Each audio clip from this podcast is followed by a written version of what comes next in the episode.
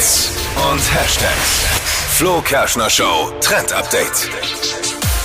Kennt ihr noch dieses Minesweeper-Spiel von so alten Windows-PCs? Also das war da, wo so ein Kästchen aufgegangen ist und da musste man so reinklicken und viele Kästchen drücken und aufpassen, dass man nicht diese Bombe Ich habe auslöst. ewig gebraucht, bis ich das verstanden habe, um was es da geht. ewig.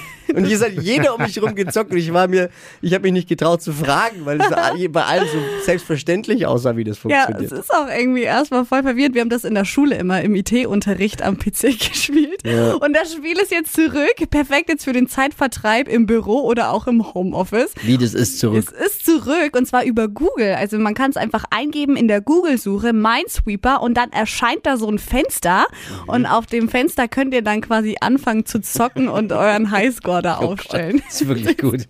Echt witzig.